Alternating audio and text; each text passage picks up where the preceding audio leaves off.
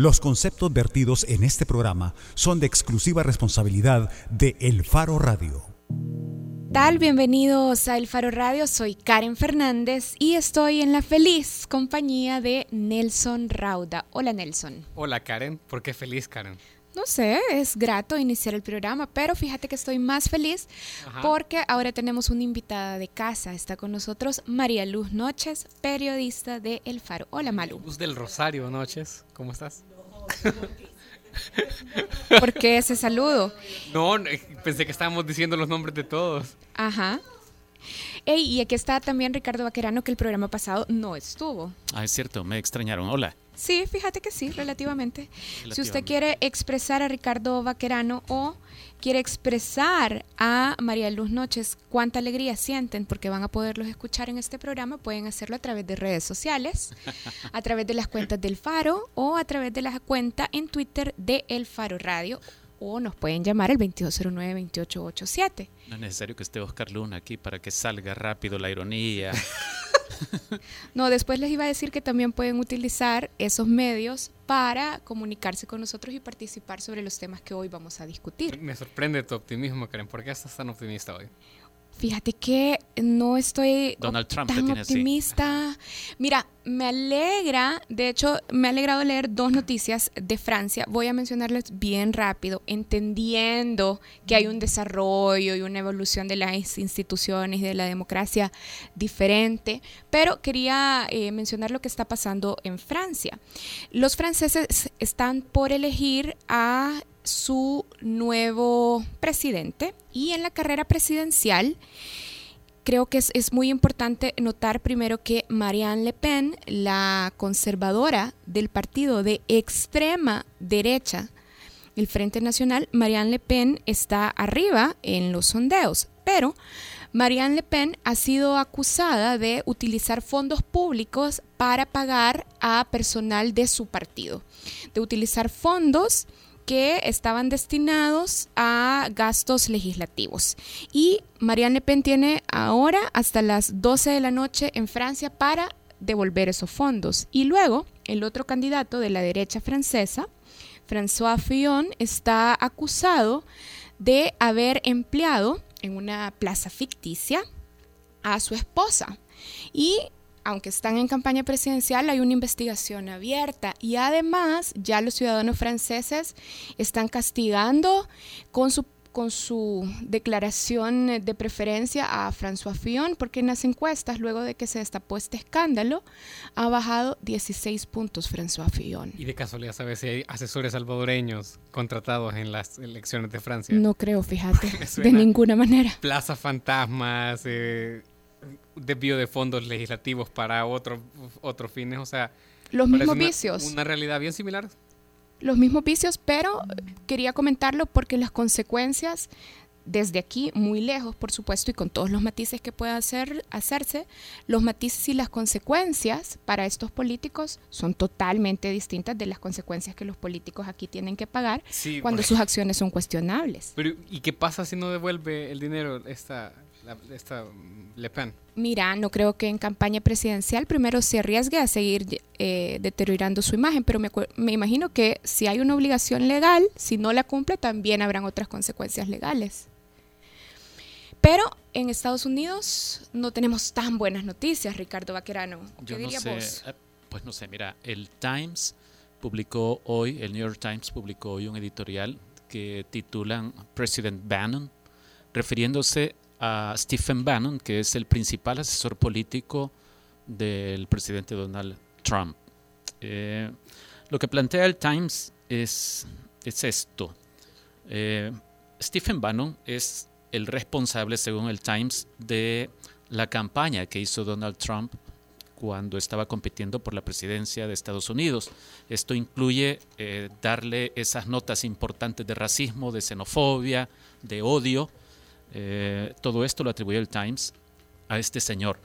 Pero el punto al que va es a que el sábado que acaba de suceder, eh, Donald Trump emitió una orden ejecutiva para hacer cambios en el Consejo de Seguridad Nacional.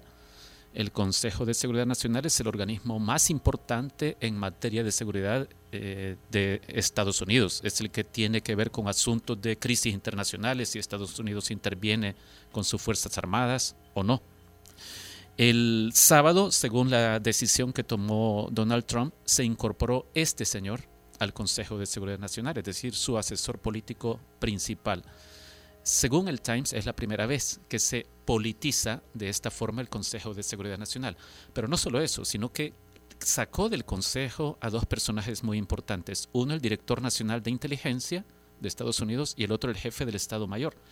Entonces, el Times se pregunta qué sucederá si un día de estos ocurre una crisis en Crimea, por ejemplo, que involucre a Ucrania y a Rusia, con un Consejo de Seguridad en el que aparece este señor que ya logró que Trump se enemistara con los mexicanos en apenas un poco más de una semana de presidencia, porque también se lo atribuyen a él, y que ya hizo ver al presidente también no como atrevido y, y decidido, sino como una persona incompetente. Esto en referencia a la prohibición de, los, de las personas que viajaban hacia Estados Unidos en busca de refugio porque el Times dice, bueno, tuvo que desdecirse en gran medida de la decisión inicial por culpa de este señor que lo indujo a tomar esa decisión de estas prohibiciones sin considerar lo que pudieran decirle otro tipo de asesores. Entonces, el Times lo que plantea es una gran preocupación sobre esta última medida de Donald Trump. Pues eso. Otra cosa que yo quiero comentar que es doméstica pero que también tiene un sabor internacional. Es una columna que me parece muy valiente. Es una columna muy íntima pero muy valiente de Marcela Zamora porque creo que cuando hablas de estos temas, automáticamente te expones a que las personas que deciden no utilizar sus neuronas simplemente tomen piedras y te apedreen. Eh, Marcela Zamora, documentalista salvadoreña, ex compañera de nosotros en la Sala Negra de, El Faro, publicó una columna que se titula Yo aborté. Eh, ahí está, muy interesante, ella narra su experiencia. Yo lo que hago es invitarlos a que la lean eh, antes de intentar lapidar a alguien. Bueno, con esas recomendaciones, primero creo yo seguir eh, la política internacional y aprender, creo, de por dónde no deberíamos de pasar. Y también, fíjate que en Estados Unidos yo creo que es muy destacable la reacción que tiene la sociedad civil y los movimientos de muchísimos ciudadanos y de muchísimos eh, personajes relevantes, incluso del cine, protestando y aprovechando cada espacio para mostrar oposición a las decisiones de Trump. Creo que es también eh, una cosa importante que la Unión Europea ya esté considerando a Donald Trump como una amenaza.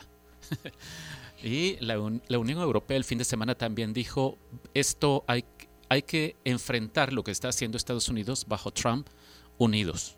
Eh, es decir, ya están viendo la necesidad de crear un frente internacional contra la administración de Donald Trump. Yo quienes quisiera que crearan un frente internacional para enfrentar a Trump, valga la redundancia, son los países del Triángulo Norte, porque eh, a pesar de, de, lo que estamos viendo en Estados Unidos, la convulsión social, reacciones de otros países, eh, El Salvador, Guatemala y Honduras, que son países que están directamente afectados por medidas, o sea, mucho se habla del muro entre México y Estados Unidos, pero realmente los mayores afectados de ese muro van a ser los centroamericanos, los centroamericanos inmigrantes.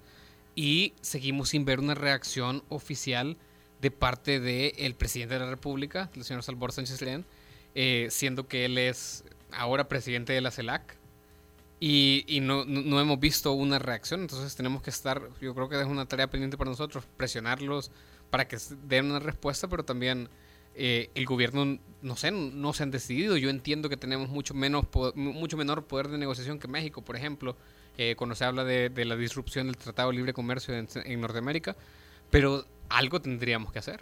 Buen punto, Nelson, porque El Salvador ahora tiene la presidencia de, la, de esta organización de estados del hemisferio que no incluye a Estados Unidos y entonces puede ser un buen foro para que se lance una iniciativa de esto. Pero habría que esperar para que eso suceda, que el presidente ahí sí tome un liderazgo que no se le ve en la presidencia de El Salvador. El presidente Sánchez Serén, sí, porque él tiene la presidencia pro tempore del organismo este, pero no parece que estén moviendo un dedo. A ver qué, qué sucede. Bueno, María Luz Noches. Algo querías contar. Sí, solo quiero hacerles una recomendación. Ayer en el Faro se publicó la primera entrega de los, diálogos gramaticales ¿Qué son los diálogos gramaticales? Los diálogos gramaticales es un intercambio que hay entre Ana Mariana Fría, miembro de la Academia Salvadoreña de la Lengua, y Francisco Domínguez, en donde ellos eh, intercambian dudas que tienen a la hora de escribir o de corregir textos. Ella es una lingüista y él un lexicógrafo, entre otras cosas. Entre otras cosas. Y eh, bueno, yo creo que todos tenemos dudas, así que eh, bien interesante verlos a ellos que conocen tanto en la materia, de, debatirse sin, ser, sin hacerlo en términos elevados, es decir, es algo que podemos comprender todos y que creo que eh, y de asuntos muy de la cotidianidad, creo. Esta discusión sobre cómo escribir. Currículum, currículum vitae, currículo, currícula, currículos, cuál es el plural. Ajá. Sí, está interesante. Yo creo que estará bien chido Bueno, entonces de la gramática a la impunidad, vamos a hacer una pausa y cuando regresemos, Malu va a seguir aquí para hablarnos sobre una investigación que ha realizado con Laura Aguirre. También vamos a hablar con Laura. Ya vamos a regresar con eso en El Faro Radio. El Faro Radio. Hablemos de lo que no se habla. Estamos en punto 105. Si al escuchar este sonido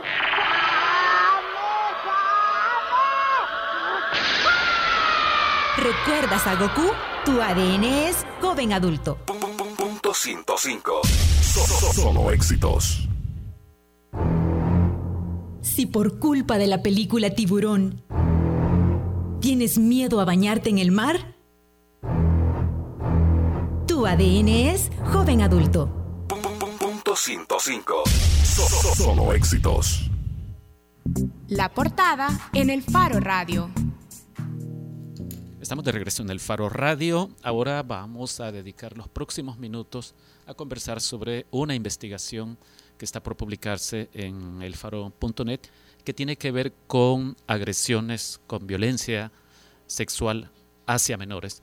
Y particularmente tenemos ahí un, enfoque en el caso de las violaciones. Por eso es que nos acompaña hoy María Luz Noches, que es periodista del Faro y quien ha trabajado en el reporteo de este caso, en la redacción de, esta investigación, en la que participó también la socióloga, socióloga salvadoreña Laura Aguirre. Laura Aguirre está radicada en Alemania desde hace algún tiempo, pero esperamos que nos acompañe también vía telefónica. María Luz. Eh, ¿Cuál diría vos que es el hallazgo en esta investigación que tomó varios meses en realidad? Eh, que tomó varios meses. Sí. Eh, ¿Cuál es el hallazgo que más te sorprendió? Porque uno, cuando se mete a trabajar estos temas, ya tiene eh, algún conocimiento básico, ya intuye cosas, se conoce algunas cosas, si querés, por Vox Populi, pero uno está esperando a corroborarlas y de repente viene la confirmación numérica o, o de otra forma, pero de todos los hallazgos que hay aquí, ¿qué es lo que a vos más te asombró? La forma en la que los jueces deciden resolver para absolver a los imputados. Es decir, creo que hay razonamientos que los jueces dejan vertidos en las sentencias que son risibles, absurdos y que al final lo que, lo que reflejan es la normalización de la violencia sexual contra menores. Esta investigación tiene que ver con, con impunidad y con el reflejo del sistema que ayuda a entender por qué se producen estos altos niveles de impunidad que alcanzan el 90% en el caso de violaciones a menores de 15 años, ¿verdad? Sí. Yo lo que te quería decir, porque, vaya, tu primera aseveración es que hay argumentos risibles en, en, la sentencia de los jueces. ¿Cuál es el método eh, que les permite llegar a hacer esas eh, conclusiones tan contundentes antes de pedirte que nos elabores más en, por qué son risibles? Eh, paradójicamente es el mismo código penal. Es decir, el Código Penal establece en el artículo 159 que implica una violación a menor o incapaz, que, que es, en realidad no, no, importa si hubo violencia o si hay consentimiento o no de parte de la menor. Dice quien tuviera acceso carnal, vía vaginal o anal con menor de 15 años. Fin, no hay salvedades. Sin embargo, dentro del mismo Código Penal, eh, no recuerdo el número del artículo ahorita, el número 4, por ejemplo, habla de la comprobación del dolo, es decir, si el imputado, el agresor, tenía la intención, tenía la intención eh, de causarle un daño a la niña. y bueno, entonces dentro de estos, eh, la parte subjetiva, que es la que tienen que probar los jueces, está eh, hay dos salvedades que, que, sirven como salvavidas para que estas personas queden finalmente absueltas. Una es, por ejemplo, si el imputado no sabía que la niña tenía 15 años Entonces, eh, si el juez decide que a partir de todo lo que ha escuchado, él no sabía que ella tenía 15 años, queda absuelto. Otra opción es si él sabía que la niña era menor de 15 años, pero no sabía que lo que estaba haciendo, es decir, que tener relaciones sexuales con ella era un delito, también este ¿Y, y esta salvedad de dónde viene? Porque se puede hacer, eh, o sea, no se puede alegar ignorancia de la ley, pues. según los jueces aparentemente Sí, quizás ya veremos esto un poco más adelante. Guardate esa pregunta porque creo que es importante, ¿verdad? Porque uno tiene esa noción, pero la Constitución dice que nadie puede alegar ignorancia de la ley. Tenemos en línea ya a Laura Aguirre. Laura, bienvenida. Hola, ¿qué tal? ¿Cómo están todos? Hola Laura, no sé si escuchaste la pregunta que le hacíamos a Malu para arrancar. Le preguntábamos que dentro de los hallazgos de esta investigación, eh, más allá de aquellas cosas que uno ya intuye o que, o que ya de alguna forma conoce, eh, qué era lo que más le había asombrado, cuál hallazgo le había asombrado más y ella decía la forma en que los jueces resuelven cuando emiten ah, absoluciones en favor de los acusados de violaciones a menores de 15 años. ¿A vos cuál de los hallazgos es el que más te sorprendió? Eh, bueno, coincido con Malu también, pero al, a la vez, para mí fue muy impresionante la cantidad de absoluciones que hay, que son mayoría cuando la víctima, el testimonio de la víctima no, no está en el juicio de sentencia. Y mm, de las 284 actas que revisé, el 57% de las absoluciones se debía a esto, ¿no? El delito estaba probado, eh, habían incluso pruebas científicas como pruebas de ADN de paternidad o pruebas de ADN del semen dentro de la vagina de la víctima, pero eh, por alguna razón que no alcanzamos a comprender todavía, muchas de estas víctimas desaparecen. Y, eh, y entonces simplemente el acusado eh, no, no, no queda libre de toda culpa porque no hay testimonio de, de, esta, de esta víctima. O sea, ¿a vos te sorprende, Laura, esta situación que, que quizás es extrema, ¿verdad? Probado el delito y probada la, la autoría y con el acusado sentado en el banquillo de los acusados y el juez termina diciendo absuelto. absuelto porque tenemos que tener en claro que este es un delito en el que la carga de la prueba cae absolutamente casi sobre esta víctima, ¿no? Porque no hay testigos presenciales generalmente, ¿no? Del, Claro. del hecho. Entonces, si ella no está, pues el, el juez eh, alega que no puede, otra vez volvemos a lo de probar si el acusado actuó o no actuó con la intención y conciencia de cometer un delito, o sea, con dolo. Laura, no, ¿sí? sí, sí, perdón. Nada más me estaba preguntando por el papel de la fiscalía, porque no entiendo cómo la fiscalía pudiera darse por satisfecha con un 90% de casos que terminan en la impunidad y con un número de absoluciones arriba del 50%. A eso iba también. Esto no es solo cosa de los jueces, es una cuestión de sistema penal, ¿no? Eh, hablábamos nosotras, bueno, Malu eh, entrevistó a varias fiscales y todas ellas decían que en estos casos donde hay prueba científica, pues ellas piensan que hay mérito para una condena, pero también aceptan que el testimonio de la víctima es imprescindible. Y dentro del país, lo que pasa es que no podemos decir que no hay avances con respecto a leyes y herramientas para eh, este tipo de delitos. Tenemos una serie de leyes, hay unidades especiales, incluso hay herramientas especiales como las cámaras GESEL que, toda, que la Fiscalía puede usar como herramienta de prueba anticipada y así prever que si la víctima desaparece o ya no quiere seguir el juicio, ellas puedan tener el testimonio de estas víctimas. Pero en la mayoría de casos de, la, de todas las actas que yo revisé, solamente en las absoluciones solamente se había usado cámara GESEL en un caso. Claro, cuando entrevistamos a las fiscales, todas decían que en todos los casos usaban cámaras, pero eso es bastante, mm, es poco probable porque en todo el país solamente hay seis cámaras GESEL. Entonces también estamos hablando de un problema de recursos, ¿no? Sí. De acceso. Eh, vos, vos, Laura, ya mencionaste un número, 284 resoluciones. Esto creo que ayuda a responder también en parte una de las preguntas que hacía Nelson antes, cómo habíamos logrado establecer este tipo de afirmaciones sobre los hallazgos, cuando Malu esbozaba el tipo de resoluciones que emiten los jueces. Pero vos, Nelson, te habías quedado con una pregunta todavía, ¿verdad? ¿Por qué dentro de estas resoluciones hay jueces que dicen no, pero el señor este acusado quizás no conocía, que lo que estaba haciendo era cometiendo un delito. Así, cometiendo un delito.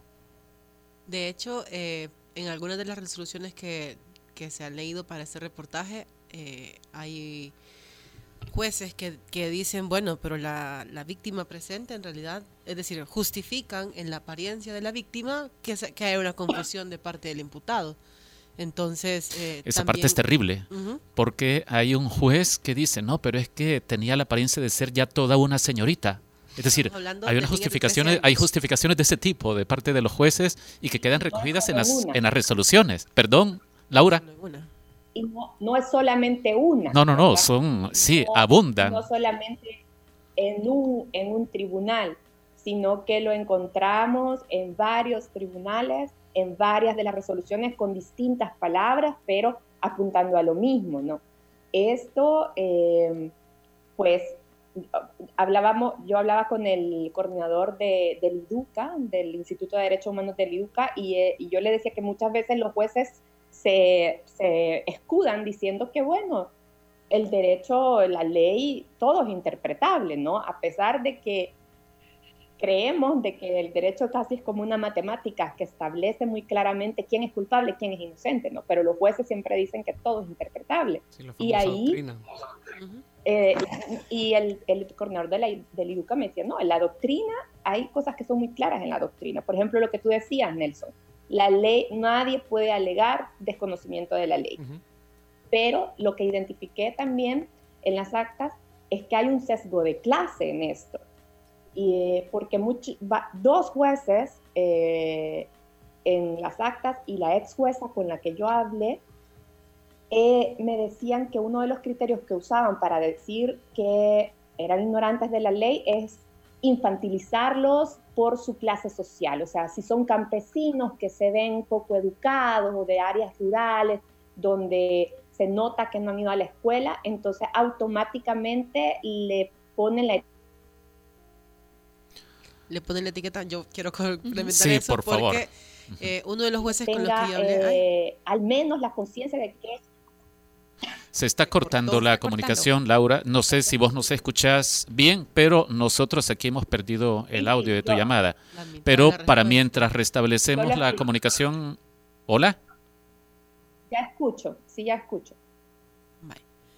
Sí, perdón, nos, estabas, contando. Nos estabas diciendo que al ver el, perfil del acusado, los jueces podrían tomar la decisión de que simplemente por dónde, de dónde viene, dónde vive, o a lo que se dedica, simplemente por esto no conocen Su, Sugiriendo eh, inocencia en estas personas. Por ser un campesino mm, que no ha ido a la escuela.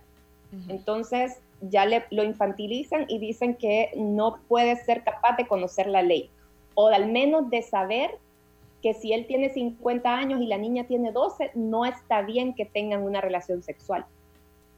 Claro, eh, hay un juez de, Gotera con el que yo hablé que eh, su argumento era similar. Decía, pero es que si yo veo a un señor que se nota que no tiene que no ha tenido educación, yo no puedo inferir que él es culpable. Pero si, por ejemplo, se nota que él ha recibido educación, ha sacado bachillerato, no sé qué, ahí sí, definitivamente el hombre sabía lo que estaba haciendo.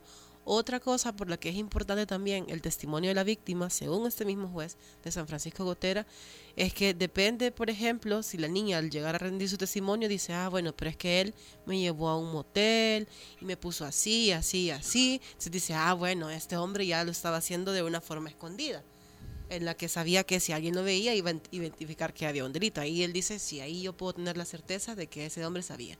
Si en, eh, si en cambio resulta que en el testimonio de la niña dice, bueno, pero es que él me llevó a su casa donde vivía con la mamá, ahí dice él, bueno, pero ahí lo que había en realidad es una intención de formar una familia y eso no. Amplianos sobre eso, por favor, Malu, porque vos has eh, reporteado suficiente como para hacerte una idea de ese punto, cuando los jueces resuelven en defensa del amor.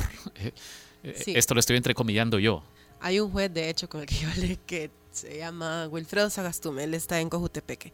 Y entonces, eh, parte del especial está la entrevista con él en la que él dice que si hay amor, él cree que ni siquiera por la edad debería de constituirse en un delito. Eh, y sí, este, incluso se agrava más, por ejemplo, si, par- si producto de esta convivencia marital hay un bebé. Y entonces luego los jueces dicen, bueno, pero apelan al Código de Familia y dicen el interés superior del menor. ¿De qué, de qué gano yo? Dicen, eh, metiendo a la cárcel a un hombre que lo que en realidad necesito es que se haga cargo de una criatura.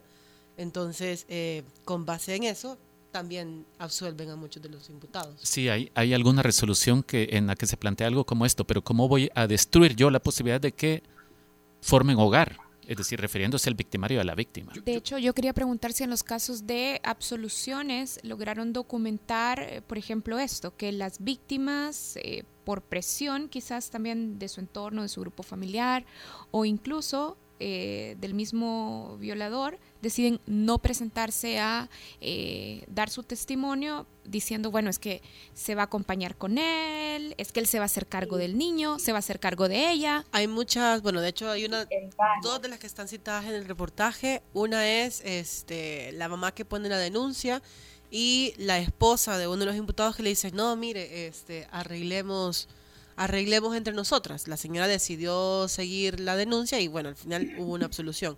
Otra es, y muchas de las víctimas desaparecen porque en algún momento alguien se presenta a decir que quiere retirar la denuncia.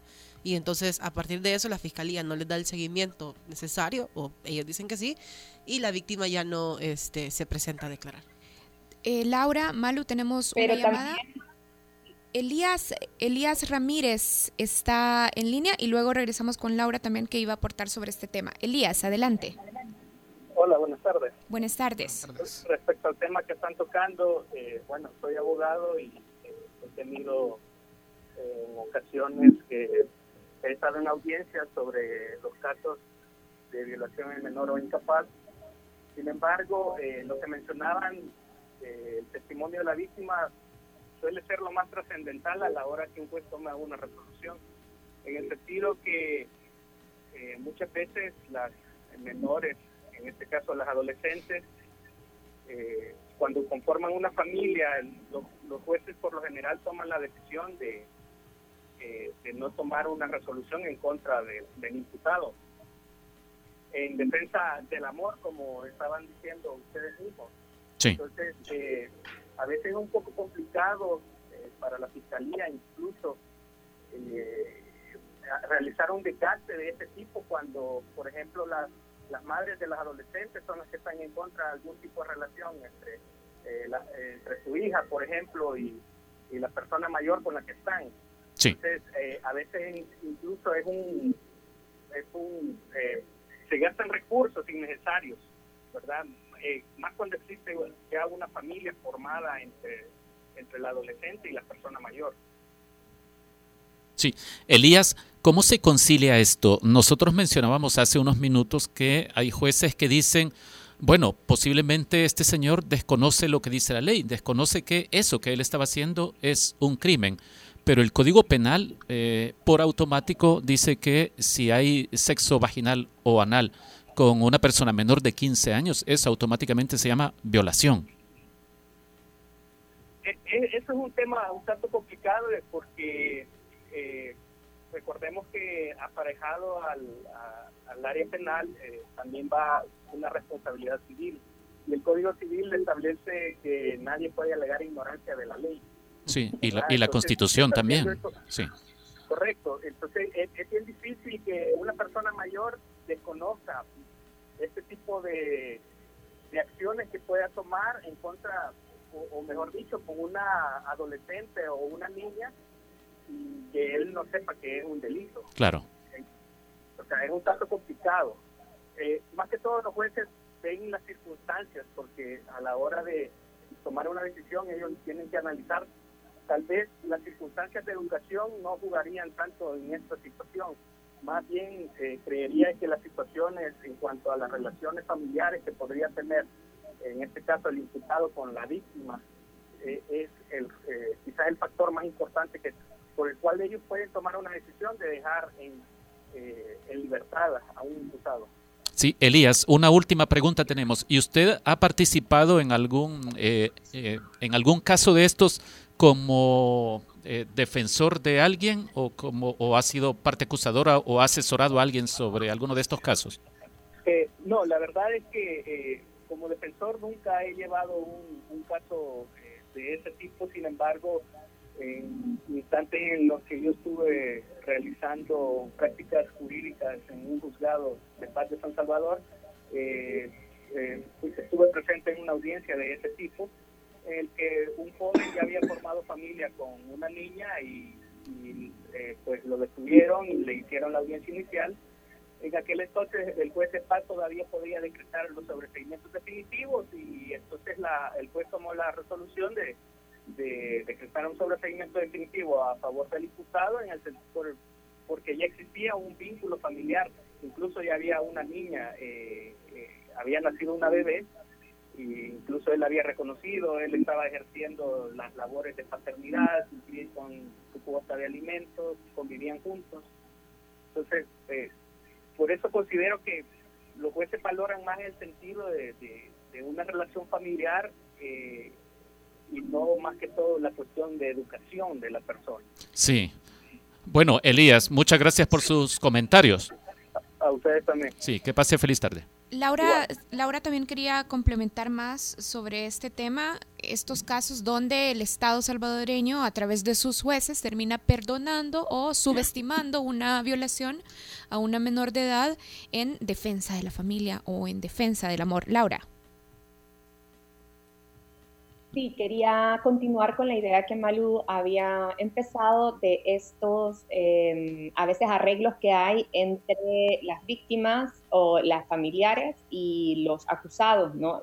En varias de las actas de absoluciones que revisé, eh, habían ruegos de, ya en las declaraciones frente al juez, ruegos de la madre o de la misma víctima eh, para que el juez dejara libre al acusado. ¿no? Incluso hay dos actas que identifiqué donde las mismas mujeres dicen la cantidad que les han eh, acordado dar ¿no? para, para, para ayudarles con, con, el niño en casos de embarazadas.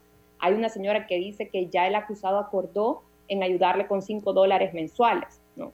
Y creo que esto eh, es bien importante porque nos da una, un, un pequeño acercamiento del poder que tiene como proveedor el hombre, ¿no? El acusado, cuando dice, yo me voy a hacer cargo de esta niña o me voy a hacer cargo de este niño, entonces, eh, claro, para, la parte victimizada, esto es un punto. ¿Y a qué voy con esto? Que nuestro reportaje, nuestra investigación, no solamente quiere apuntar a que la solución es el mero encarcelamiento de todos los violadores, ¿no? Eh, para realmente apuntar a una solución a este problema, la, cosa tiene que ir mucho más allá de la parte punitiva. Esa es una parte necesaria, absolutamente, pero lo que nos dan, lo que nos mostraron las, las actas y ver directamente las voces de las víctimas es que el problema está mucho más enraizado en nuestra sociedad que el, el, mero hecho de que no llegan a las condenas que deberían llegar. Y este, y este enraizamiento también se manifiesta en, en, en, lo que parece ser que se, vaya, que esta sociedad, que este país, que las instituciones han asumido como normal este tipo de agresiones, Laura.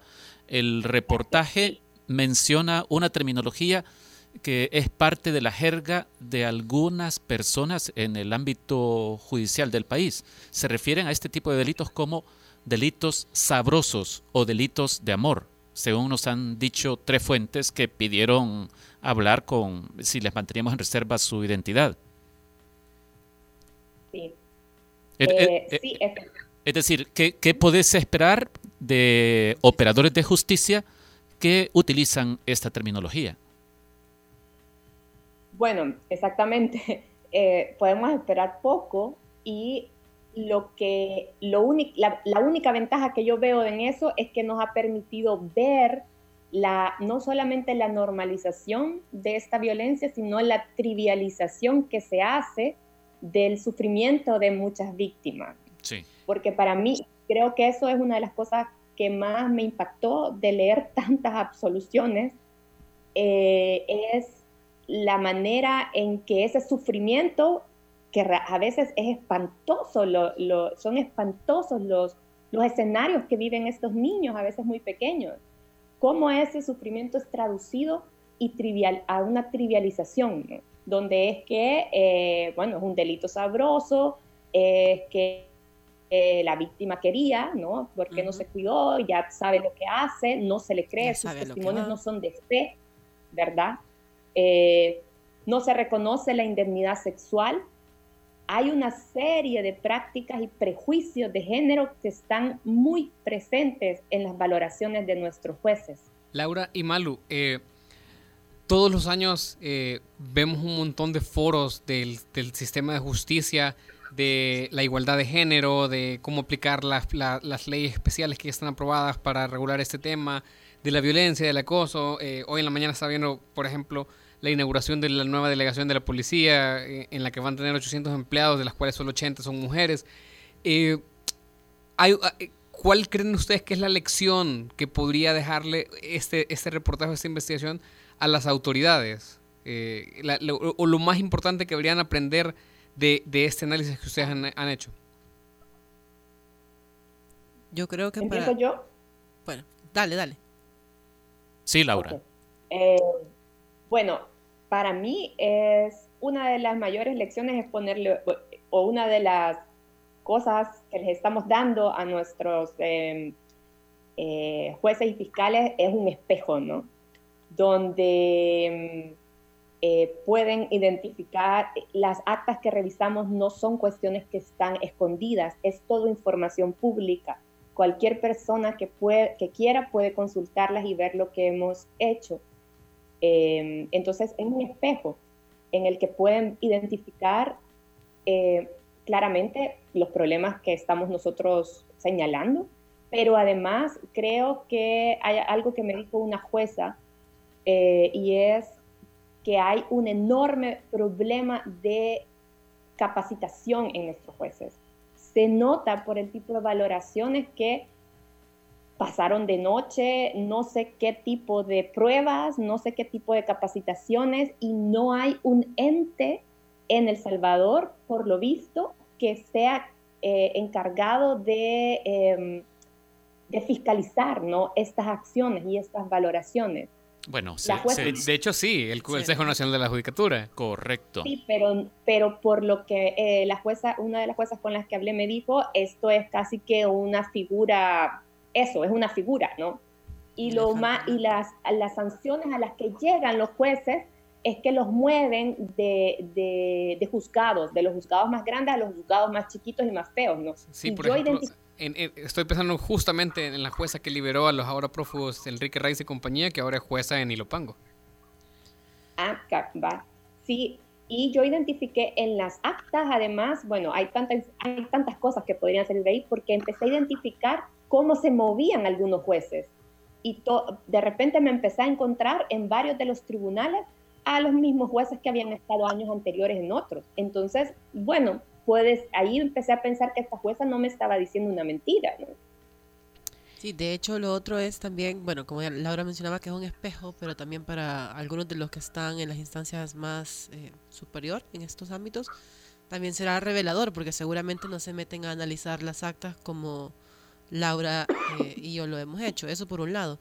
Lo otro este, también tiene que ver con lo del CNJ, porque el CNJ lo que hace es entregar o repartir entre los, entre los jueces el Código Penal comentado y todas las leyes comentadas. Y entonces en la introducción que hace de esos documentos dice, bueno, como es imposible capacitar a todos los jueces, esto les va a servir como capacitación. O sea, ahí lo que hace es relegar y decir, bueno, saben que no podemos capacitarlo a todos, pero tome, aquí tiene un documento, léalo. O sea, asume su incapacidad para cumplir. Y de hecho, en, no sé si Laura va a coincidir con esto conmigo, pero a mí lo que me pareció es que en muchas de las, eh, de las resoluciones, lo que pareciera que se hacía copy-paste de lo que aparecía, de la justificación que daba la versión comentada del código.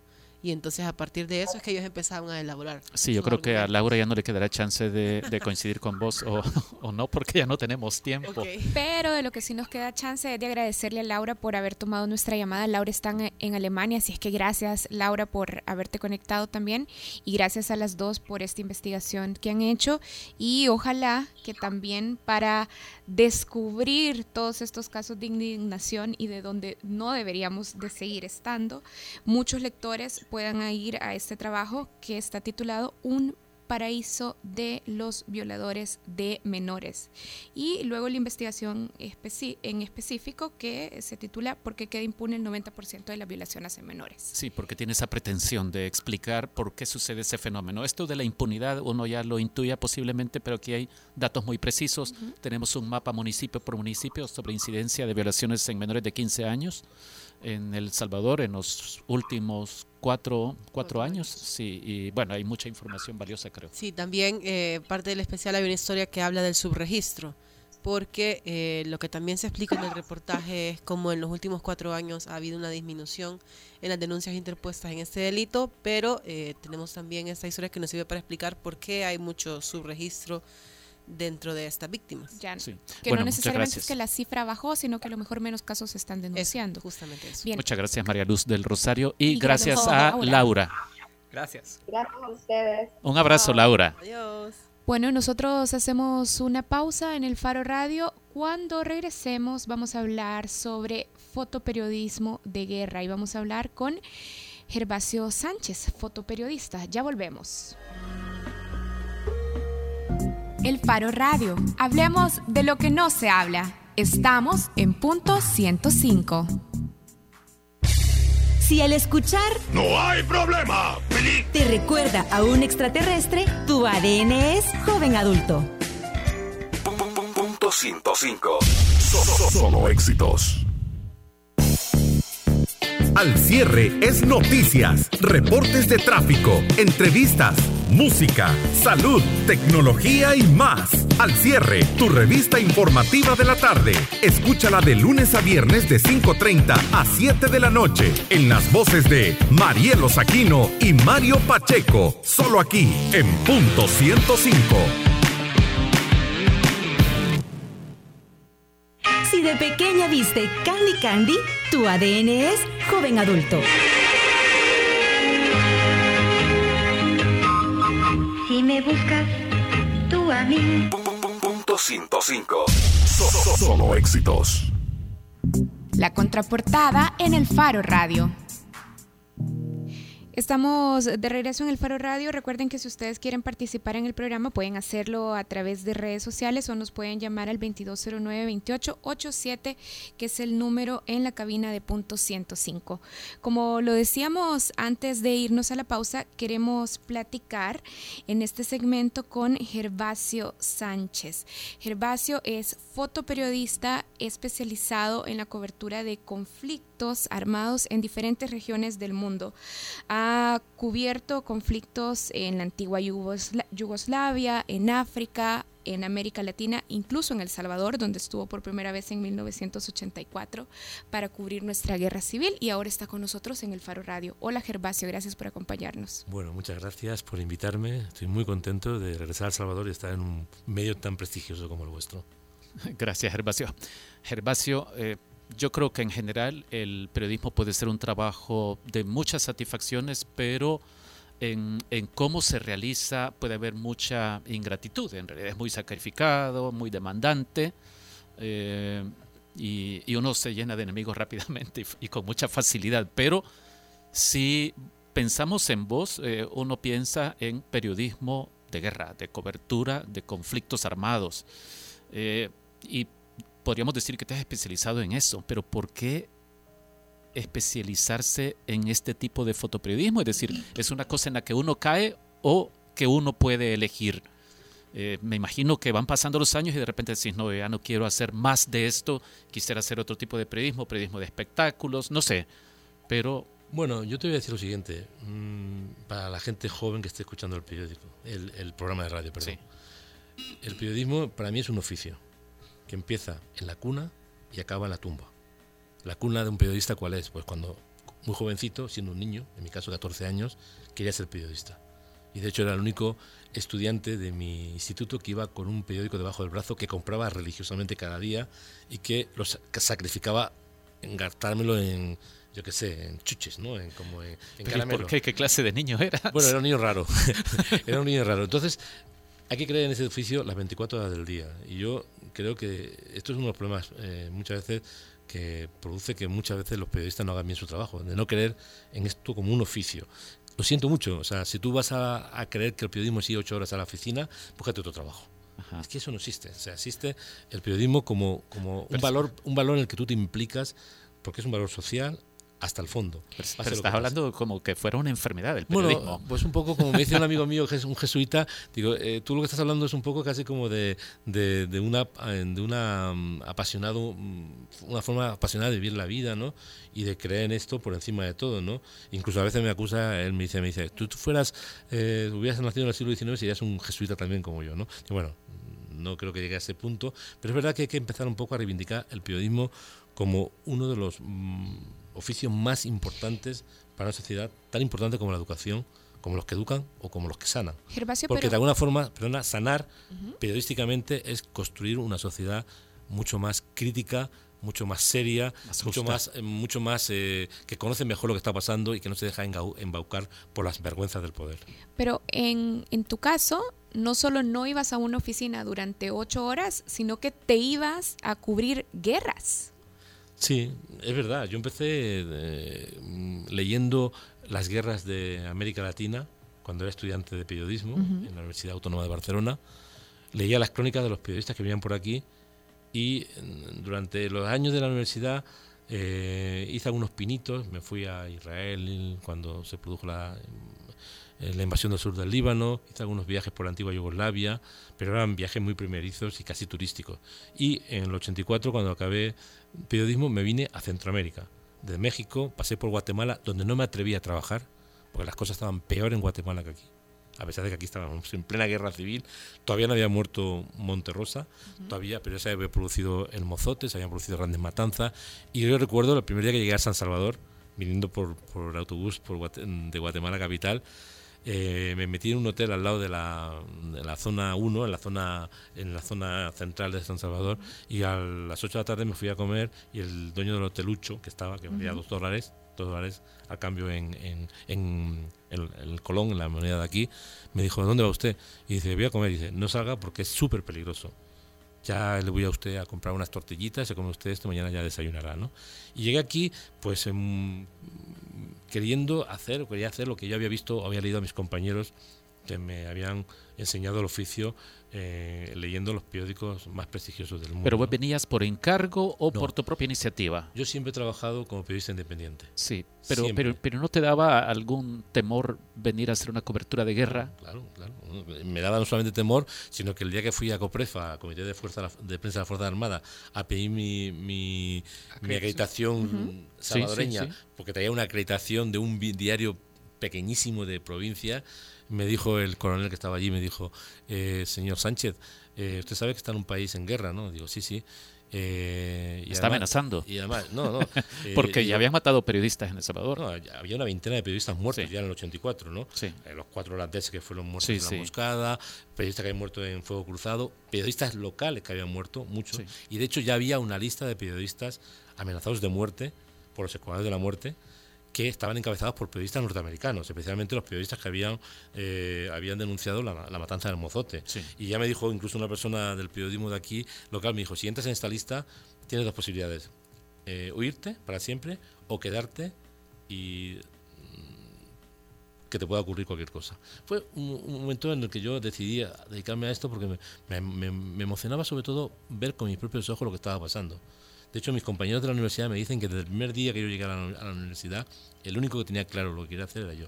Los demás no sabían si iban a hacer periodismo cultural, político, radio, televisión, prensa escrita, prensa no sé qué. Pero yo quería hacer, entonces no había prensa, no había prensa de internet, pero yo era el único que quería ir a las guerras a ver con mis propios ojos lo que estaba pasando. Gervasio, la mayoría de los que ejercemos este oficio, eh, no, o sea, muchos de nosotros no vamos a terminar en, Siria, en, en Alepo, oyendo los bombardeos y escribiendo una crónica Pero ¿qué lecciones le deja el periodismo de guerra para eh, ejercerlo en condiciones? El Salvador no es que sea exactamente un paraíso pacífico, pero, pero lógicamente no es una situación de, de guerra abierta como... Bueno, yo soy poco dado a, a, encumbrar al periodista que va a la guerra por encima del resto de los periodistas. O sea, para mí... ¿Por qué?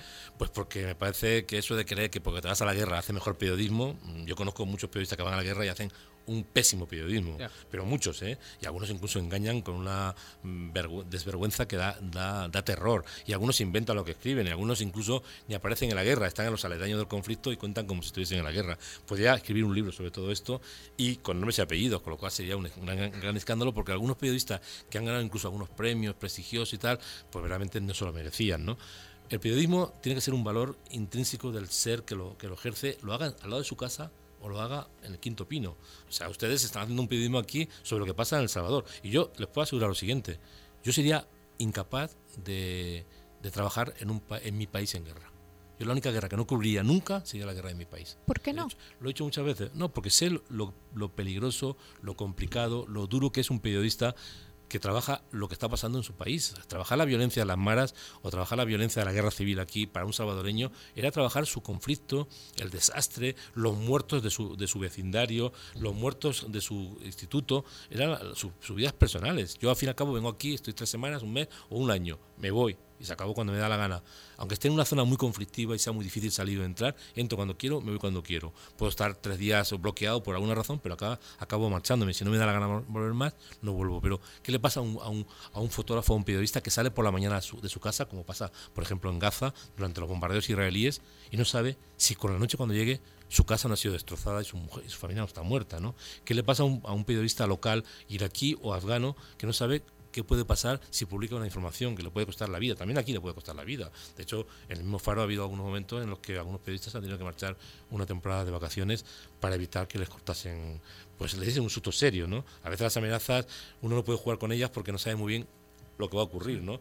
Pero cuando hay una amenaza hay que tomárselo muy en serio, esté donde esté. Yo lo dice alguien que, que cada día, yo me levanto cada día, yo soy miembro de la de la, de la organización Reporteros sin Fronteras en España, de la directiva, y cada día me levanto con los informes de violaciones de derechos humanos contra los periodistas y el parte de periodistas muertos, heridos o, en- o prisioneros en cualquier país del mundo. Gervasio, hablemos también de otra de las caras de los conflictos, las víctimas, porque también dentro de tus proyectos creo que mm, mucho de lo que nos mostrás es precisamente la cara de las víctimas. Ya hablábamos, por supuesto, de las dimensiones de violación a los derechos humanos que pueden enfrentar los periodistas, pero uno de tus proyectos más reconocidos es Vidas Minadas, un proyecto que empezó en los 90 y que entiendo que también ha tenido seguimiento posterior. ¿Podrías contarnos un poco de, de este proyecto? ¿Qué historias recoge y cuenta? Bueno, primero deciros que para mí la única verdad incuestionable de una guerra son las víctimas civiles. Los demás hacen propaganda. Los de un lado y los de otro. Aquí hemos visto además con el paso de los años y las décadas cómo el ejército hacía su propaganda, la guerrilla hacía su propaganda y algunos que se llamaban guerrilleros hace unos años da ahora vergüenza ajena mm, leerlos, escucharlos y ver cómo hacen política. Vergüenza ajena en El Salvador. Y ya no digo nada si nos vamos a Nicaragua realmente donde voy a ir dentro de unos días y los que eran revolucionarios hace unos años ahora son realmente es espantoso lo que está pasando en algunos países de América Latina. Izquierdistas que llegan al poder y que realmente luego se ríen y roban tanto como la derecha por supuesto no entonces eh, para mí siempre ha sido buscar estas historias que me, que me puedan mo- mm, permitir mostrar este impacto de la violencia. La guerra no acaba cuando dice Wikipedia. La guerra no acabó del Salvador en enero del 92 25 años después, todavía están pagando las consecuencias de aquella guerra. ¿Dónde están los desaparecidos? No se están buscando. Hay que, hay que recordar al gobierno actual, al de Funes y a todos los gobiernos de Arenas que aquí ha habido más de 10.000 desaparecidos. Y no se ha hecho nada. Yo he hecho un proyecto de desaparecidos con, mm, durante 12 años, incluido El Salvador y otros 10 países del mundo, incluido mi país, España. ¿no? El problema de las minas. ¿Por qué aquí, en Apopa, yo ayer tuve que estar con un campesino de Chalatenango, Manuel Orellana, que perdió las piernas, las dos piernas, cuando se, se- una mina le destrozó el 15 de diciembre del año 91, cuando quedaban dos meses, dos, dos semanas para acabar la guerra civil de, Salvador. Tiene una familia con cuatro hijos y no ha recibido ni una ayuda del Estado salvadoreño. ¿Dónde está el Estado salvadoreño? El Estado salvadoreño es, eh, es- está obligado a ayudar a las víctimas de la guerra que se produjo en este país.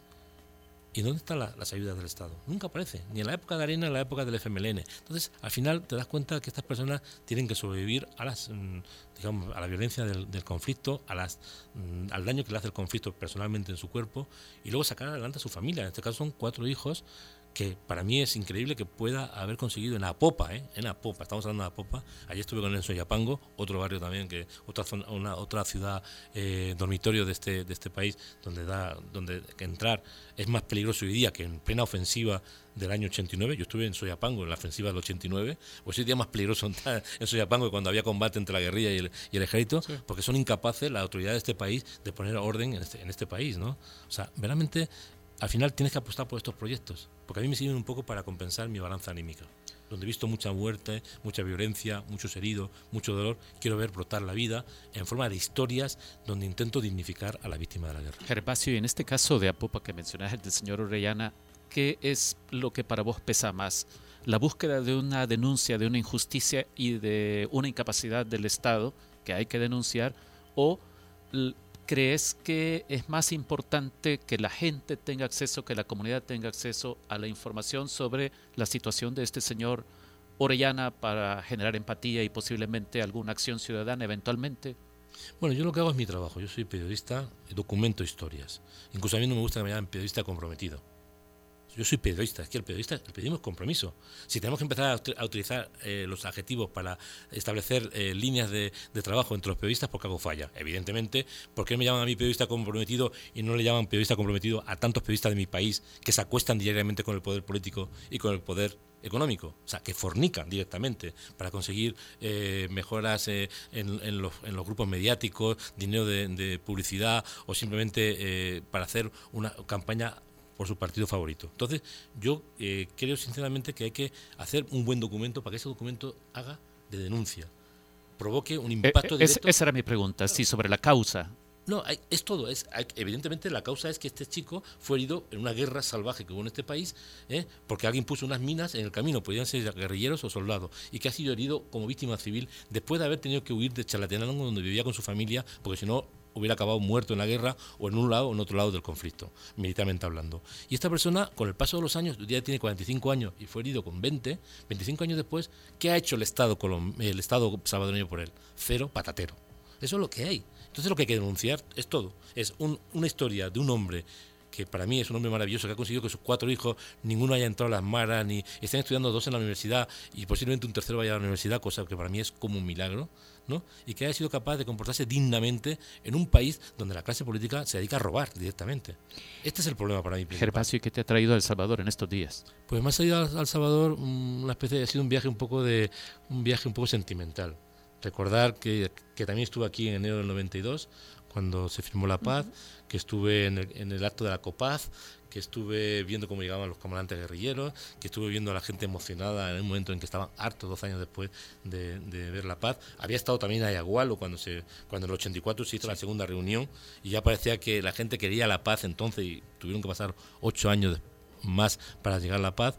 La paz, insisto, la paz no, la paz no es el, el- el- fue el fin de las hostilidades. La paz es algo más que al final hay que luchar por ella. Y luego vengo también, pues, pues eso, por un tema sentimental, estar aquí presente en un lugar donde estuve presente cuando acabó la guerra. Yo soy muy sentimental, me gusta volver a los sitios años después para ver qué pasa. También para seguir la historia de Manuel Orellana, porque estoy preparando ahora eh, una idea sobre. Este año se cumplen 20 años del inicio de mi proyecto Vidas Minadas. Y quiero presentar una nueva parte eh, con los mismos protagonistas. Entonces ahora voy a estar aquí, voy a Nicaragua por la misma razón, luego voy a ir a Bosnia, Irak, Afganistán, a Camboya y seguramente a Mozambique y Angola para recuperar los protagonistas de Vidas Minadas y a final de año presentar 20 años después Vidas Minadas. Estoy aquí para ver qué ha pasado. ¿Y Sí. qué ha pasado en El Ah, Salvador? Estoy aquí para demostrar que la guerra no se acaba cuando Wikipedia dice. Se acaba cuando las consecuencias se superan. ¿Y cuándo se va a acabar la guerra del Salvador? Cuando todos los desaparecidos del Salvador estén enterrados en sitios decentes y no indecentes por ahí tirados. O cuando las víctimas de la guerra del Salvador tengan las ayudas obligatorias del Estado.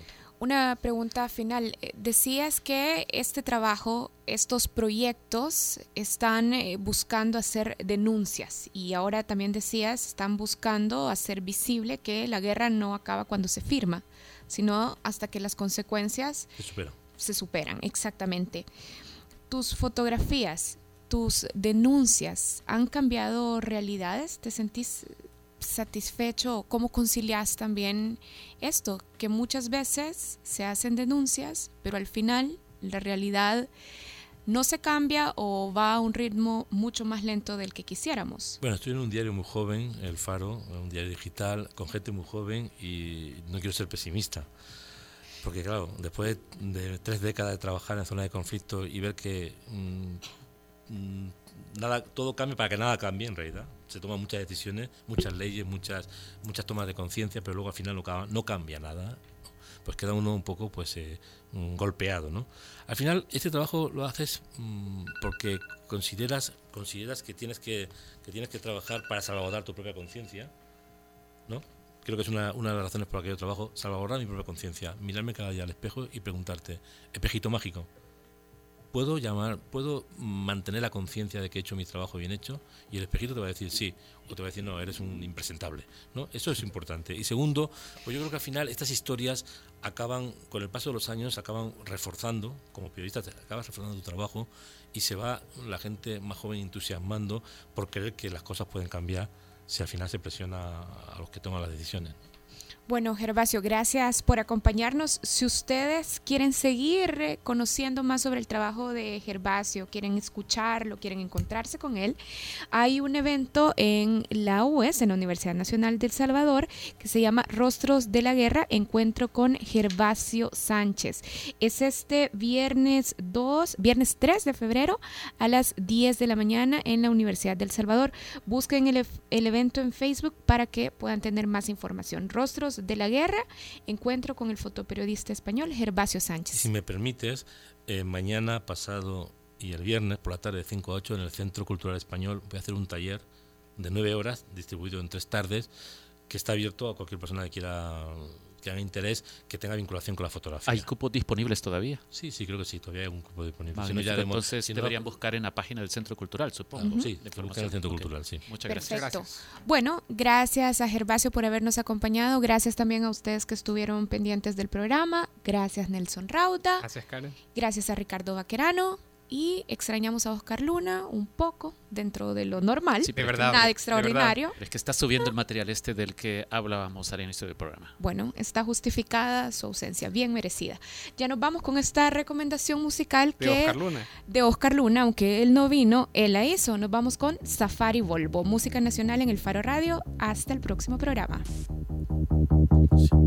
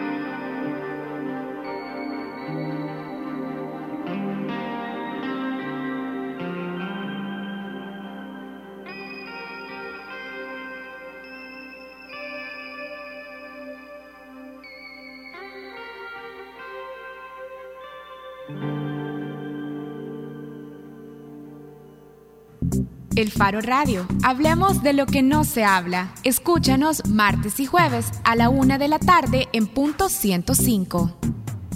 Los conceptos vertidos en este programa fueron de exclusiva responsabilidad de El Faro Radio.